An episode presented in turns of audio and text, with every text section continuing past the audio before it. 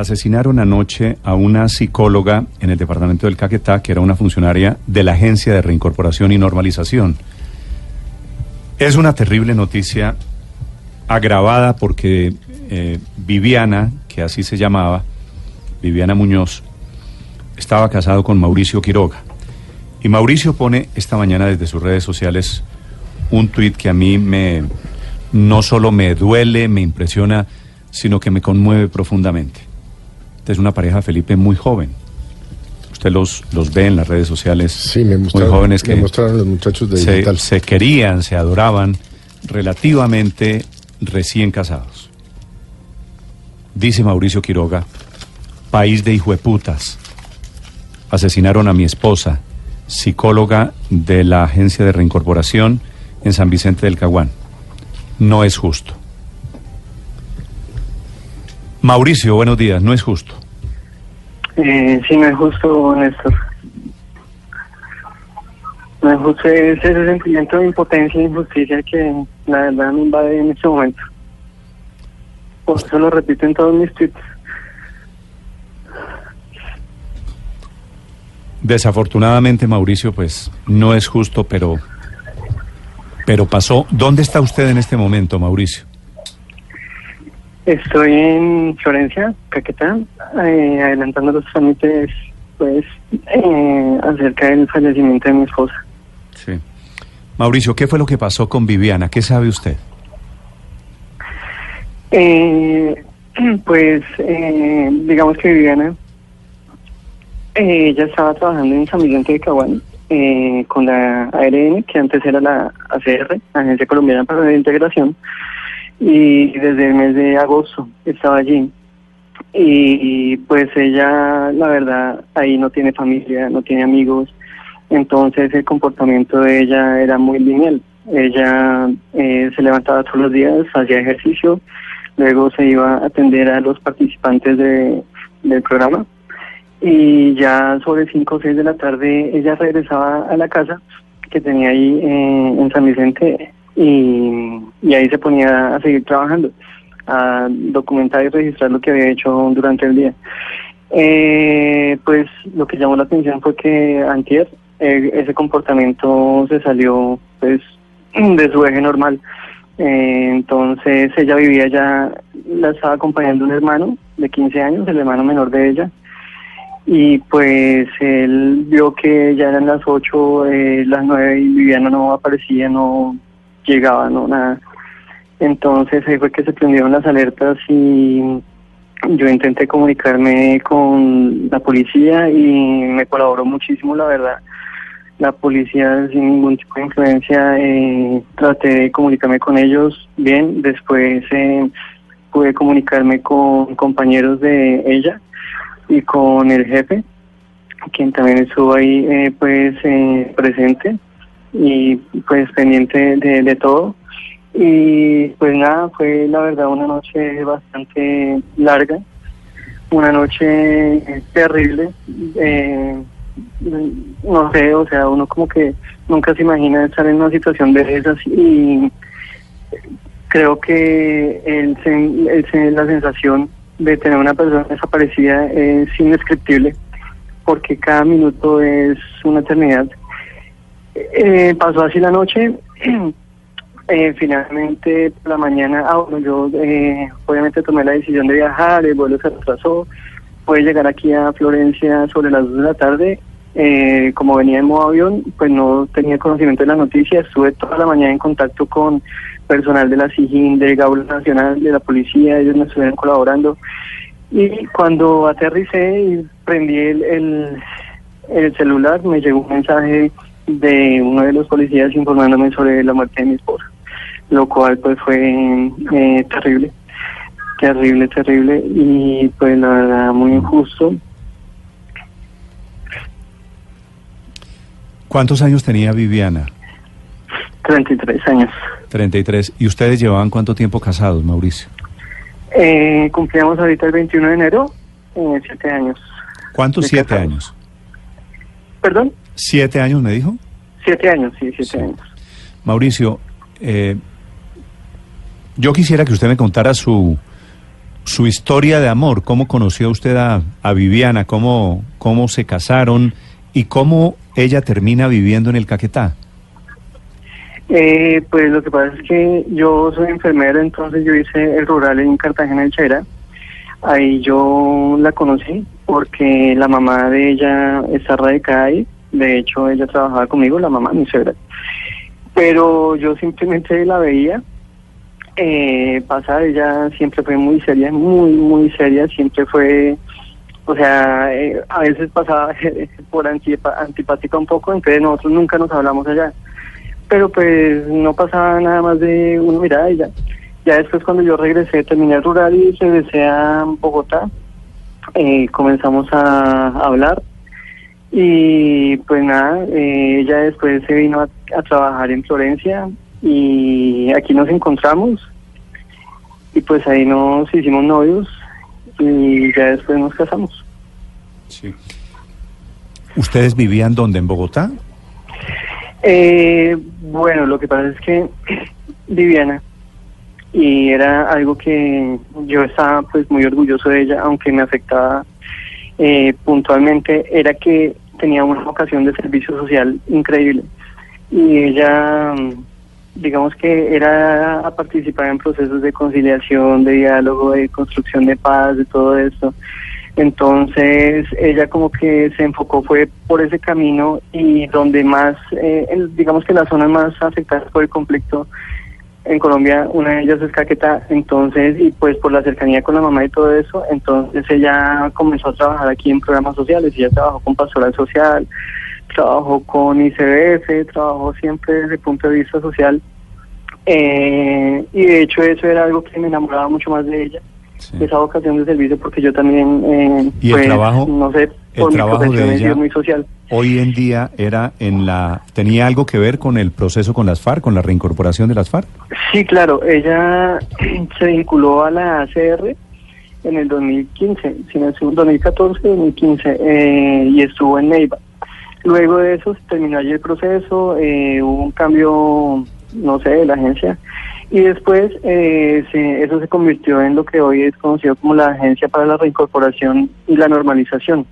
Y eso tiene que ver con eh, la atención integral a personas que antes eran excombatientes de la guerrilla de las FARC para que pues pudieran hacer su proceso de reintegración a la sociedad y acompañamiento pues desde muchos puntos de vista. Mauricio. Entonces ella era la única, ella era la única representante de la ARN allá en San Vicente del Caguán. Eh, allá no había oficina de la ARN, no había, la verdad, nada, ella estaba allá solita porque la oficina de la ARN está es aquí en Florencia. Sí. Mauricio, ¿y ella trabajaba directamente con exguerrilleros? Eh, eh, ¿Ella los acompañaba en materia de, de asistencia psicológica?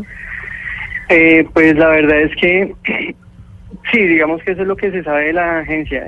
nosotros comentábamos en pareja muy pocas cosas eh, acerca de su trabajo. Uno, porque ella era muy ética y muy prudente, sobre todo teniendo en cuenta la, la información sensible y el tipo de población con la que ella trabajaba. Y efectivamente sí, ella trabajaba apoyando los procesos de reintegración eh, de los excombatientes de la guerrilla. Y pues yo tampoco le, le, preguntaba la verdad mucho porque pues eso no, no me interesaba y yo digamos que respetaba esa, esa confidencialidad. Mauricio, pero en los últimos días ella le había expresado algún tipo de preocupación o, cómo la sentía usted en los últimos días. En realidad desde que ella llegó allá, desde agosto, eh, siempre pues hablábamos en pareja sobre la preocupación porque San Vicente es un municipio muy inseguro y como pues se dice coloquialmente muy caliente en muchos sentidos.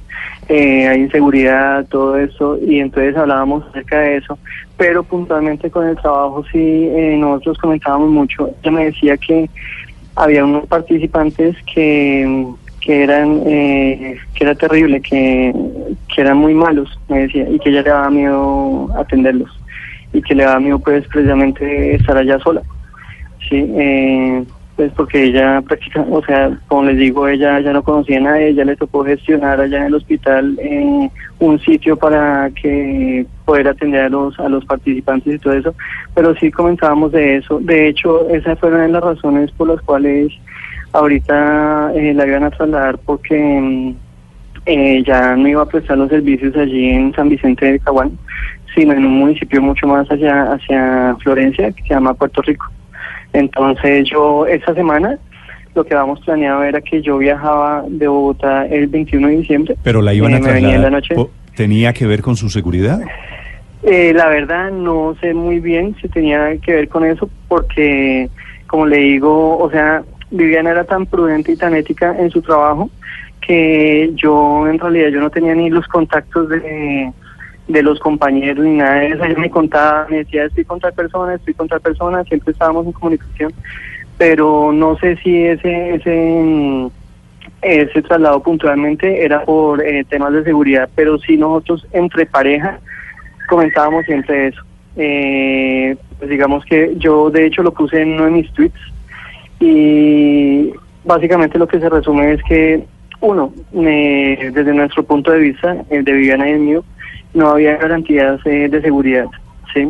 Eh, para la prestación de los servicios en, en zonas como esta. Como les digo, ella estaba ya sola, era la única persona de la ARN allí.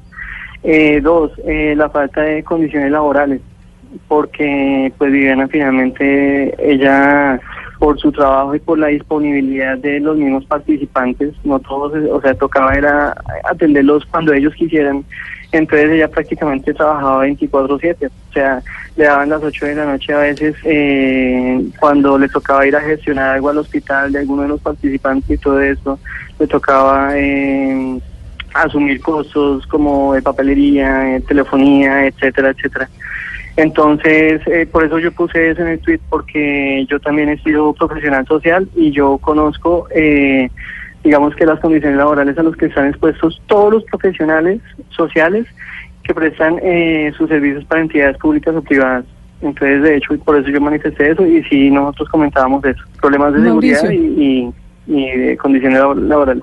Mauricio, uno de sus más recientes trinos dice, mientras sigamos pensando que el verdadero problema es definirnos como buenos o malos, de derecha o izquierda, seguirán pasando este tipo de situaciones. Las ideologías absurdas y extremistas alimentan la violencia. Eh, ¿Por qué dice esto?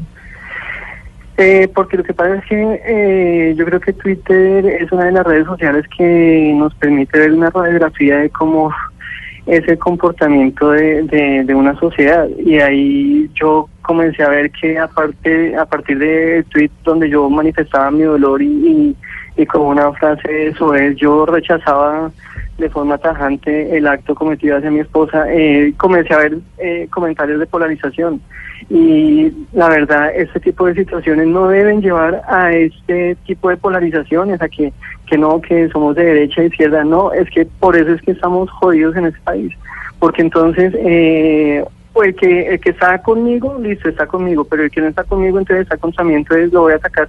Y esto simplemente alimenta todos estos problemas sociales y hay mucha gente que no se ha dado cuenta, o sea, yo creo que la mayoría de gente no se ha dado cuenta de eso, las personas que son extremistas, que toman una, una polarización ideológica eh, tan fuerte y que, o sea, son absurdas porque argumentos de, de lado y lado a veces rayan en, en, en, lo absurdo. Entonces, hasta que no eh, tomemos conciencia de que todos debemos trabajar juntos por un mismo objetivo, por sacar ese país adelante, por construir paz, por construir Sí. reconciliación y todo esto que era lo que trabajaba mi, mi esposa, pues finalmente eso no va a pasar. Estoy viendo todos los mensajes que usted está poniendo en sus redes sociales y hay una fotografía que usted puso, ¿no? Cuando puso la, la- el La mensaje de la este, tarjeta. eh, que, que aparece usted con una cachucha negra sacando la lengua. La- ¿Sabe de cuál le Ah. hablo, no? Sí, sí, sí. Que es la fotografía que pone al lado del mensaje País de hijo de putas. sí. ¿Esa fotografía dónde fue tomada? Esa fue tomada en el desierto de la Tatacoa. ¿Hace cuánto? ¿Hace rato? Eh, hace como dos años, creo, o menos. Sí. Mauricio, y, y, y usted supone, supone que a Viviana la mataron por razones de su oficio? La verdad, no sé. O sea, es algo que yo no no, no puedo saber en este momento, eh, porque pues eso tendrá su proceso investigativo y las autoridades competentes serán las encargadas de dar la información sobre eso. Sí. ¿Qué ha sabido sobre, sobre lo que pasó? ¿Qué le han dicho? ¿Cómo, cómo, cómo suceden los hechos? Eh, me- lo, pues lo único que sé así es que ella estaba eh, con, un- no sé si es un participante, la verdad no, como les digo, digamos que ella me decía, voy a salir con tal persona, voy a verme con tal persona, voy a hacer esa gestión, voy a estar en el hospital, yo no sé. Y estaba, veo que es un líder cívico, yo la verdad no sé, porque yo no indagaba mucho en, en, los personajes a los que ella atendía. Y pues lo que me dicen es que estuvieron en el hospital eh, y de ahí, o sea, se desaparecieron. Ya cuando que están investigando los hechos, eh, lo que hicieron fue encontrar los cuerpos en una mm, por la vía que conduce de San Vicente a Valsillas, Sí. eh, por allá, bueno, en un área Son- rural. fueron dos eh, cuerpos los que encontraron, Mauricio. Sí, fueron dos Sí. cuerpos. El otro, tengo entendido, es un señor Jesús Ignacio Gómez Ávila, ¿cierto? Que era un líder social. Eh, sí. que era un líder Sí. social que trabajaba con Vivian en ese momento. Una terrible historia que desafortunadamente tiene un final trágico para, para usted, Mauricio, para la familia de Viviana, todos. Nuestro cariño, nuestra solidaridad, los acompañamos en este momento eh, difícil. Si les puedo servir en algo, Mauricio, cuente conmigo. Eh, pues yo sí quiero que, eh, creo que esta llamada, el objetivo era ese, ¿no? Eh, pienso que es hacer un homenaje a Viviana y hacer, eh, digamos que ese llamado, llamado a la conciencia, llamado a, a, que no pueden quedar los hechos eh, de manera injusta, no puede haber impunidad, a que se debe apoyar eh, el proceso de reconciliación, pero es más el homenaje para ella y todos los profesionales que en este momento eh, están en la misma situación que estaba ella, eh, con vocación de servicio, eh, digamos que entregados totalmente a un proceso. Una menos en el país de los buenos. Se llamaba Viviana. Viviana Muñoz Marís fue asesinada, psicóloga en el departamento de Caquetá. Mauricio, gracias. Eso ya que, ya que usted dice el país de los buenos, eh, uno de mis trinos dice que si en realidad le pasan cosas buenas a las personas buenas. Eso, no sé, en ese país creo que es al revés. Este es el país del absurdo. Mauricio, toda la fuerza, toda la, la- la- la solidaridad de nosotros. Ahí te acabo de poner un, un Twitter. Gracias por hacernos pensar en este momento de dolor tan fuerte que estás viviendo.